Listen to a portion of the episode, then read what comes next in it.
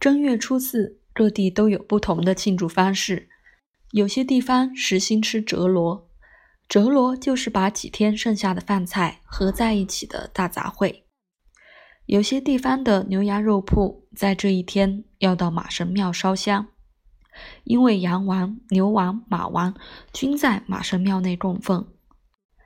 一般商店要在初四晚上宴请大小伙计，分发红包。过去北京有句老话：“天不怕地不怕，就怕初四晚上掌柜的说官话。”宴会有酒有菜，酒后惯例是吃包子。掌柜这时举杯祝贺，向大家道辛苦，这就叫官话。官话讲完后，包子端上来。